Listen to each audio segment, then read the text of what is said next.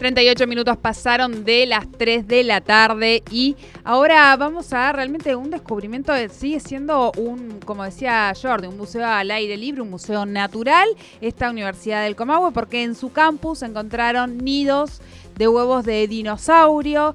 Eh, esto está siendo, por supuesto, un tema internacional. De hecho, me parece que, bueno, ya han, contactado para que para poder informarse sobre esto, porque bueno, realmente es importante este hallazgo. Nosotros estamos en comunicación con Juan Porfiri, él es director del Museo de Ciencias Naturales de la UNCO, eh, para poder hablar sobre este tema. Bienvenido a Tercer Puente. Jordi y Sole te saludan. Hola, ¿qué tal Jordi? ¿Qué tal Sole? ¿Cómo les va?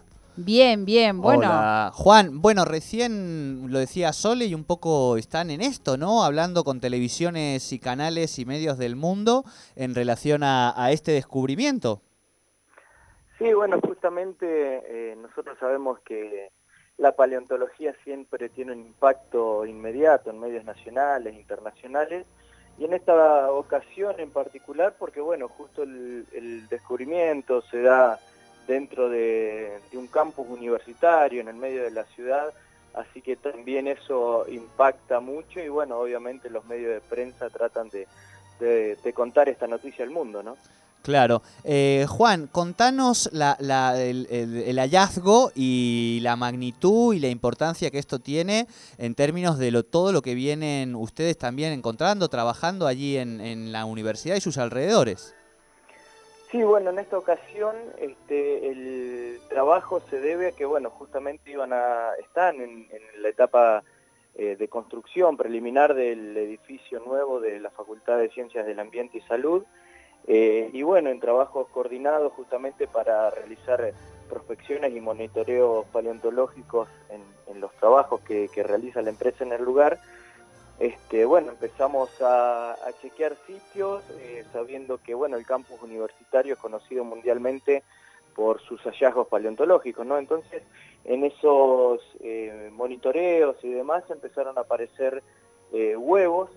Fosilizados justamente de, de, unos 85 millones de años del Cretácico Superior, que corresponden a aves y bueno, en una primera instancia habían aparecido un par de decenas de huevos y en la actualidad llevamos alrededor de 200 huevos que, se han colectado, no se han, se han colectado algunos, pero muchos quedaron todavía in situ ahí en el campus de la Universidad Nacional del Comahue. Claro, esto sería un sitio de nidificación, sería como se conoce.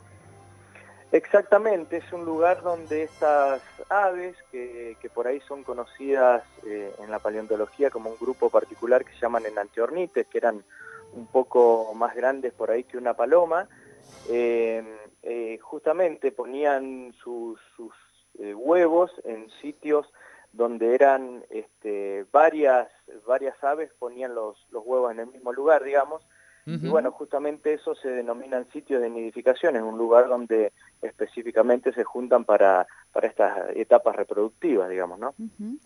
Eh, bueno, han dado ya características bastante como precisas respecto a esto. Son, eh, miraba, son de 5 centímetros aproximadamente cada uno. Y la zona donde se encontraban, o el sitio este eh, de, de, la nidificación, es, es bastante también amplio, ¿no? Sí, bueno, justamente los, los huevos, como decías vos, en la parte polar tienen alrededor de 5 centímetros más o menos. Eh, en el diámetro ecuatorial, que sería el la parte más, más este, angosta de estos huevos elípticos, tienen casi 2.5 eh, centímetros de ancho.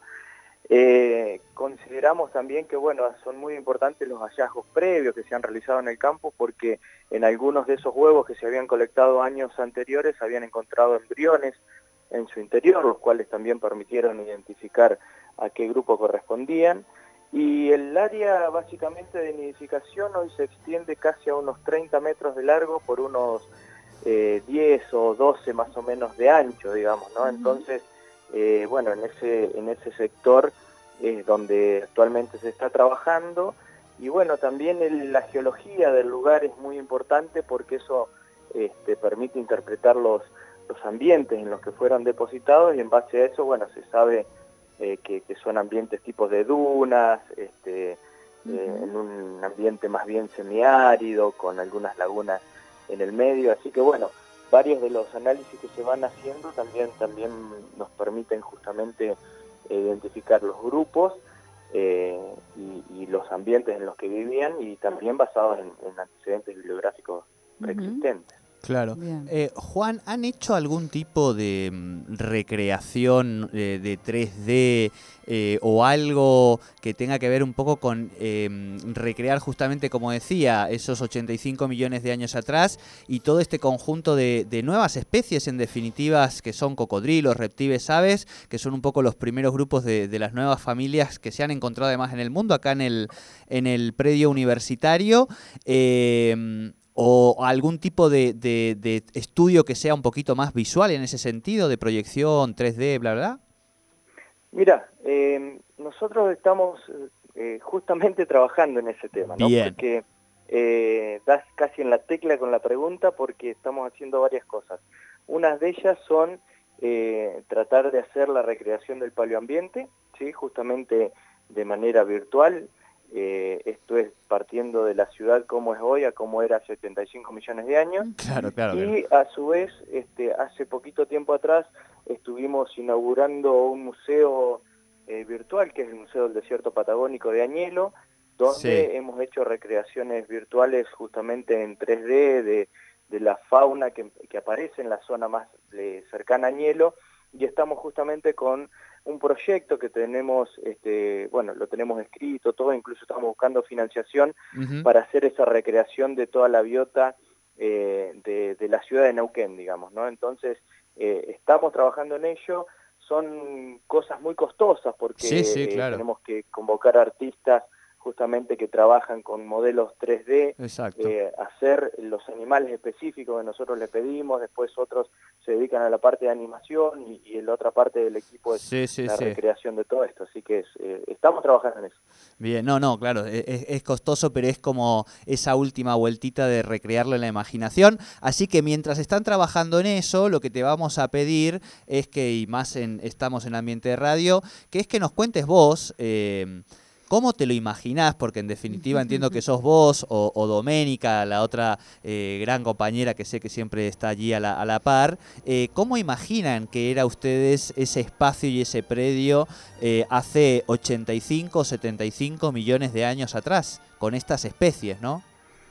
Sí, bueno, justamente si uno siempre habla de, de paleontología, de fósiles, dinosaurios y demás, eh, imagina inmediatamente un ambiente totalmente boscoso, este, muy húmedo, con grandes árboles y demás. Bueno, en este sector en particular y en ese momento de la historia del, planeta, ¿sí? hace 85 millones de años, y en lo que hoy se conoce como la ciudad de Neuquén, eh, digamos, el ambiente era totalmente diferente, era semidesértico, ¿sí?